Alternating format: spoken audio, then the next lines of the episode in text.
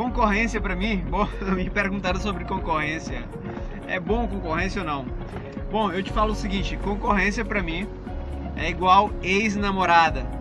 Eu sei que elas existem, mas eu não falo mal e nem bem delas. Eu apenas não falo, não me importo, certo? E o fato é que com seu produto deve ser igual. Você sabe que vai existir concorrentes ou produtos similares ao seu que fazem o que você faz, enfim, produtos que irão concorrer com o seu, tá?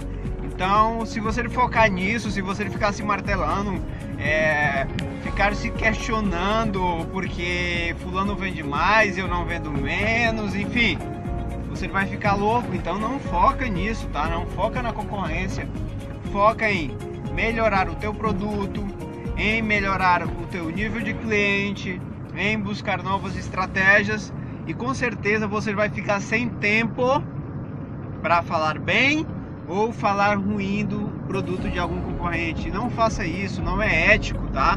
Do mesmo modo eu, falo o exemplo da namorada porque é muito simples, muitas pessoas quando terminam um relacionamento sabe? Falam muito mal da, das pessoas que conviveram com eles por certo tempo, sabe? Isso é antiético, isso é.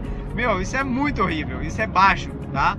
Então, independente da situação, tem um concorrente que tem um produto melhor, busque melhorar o seu também. Busque novas ferramentas, não se acomode, não não pense que estar tudo bem. Eu sempre falo que o bem está bem é o pior veneno que existe, tá?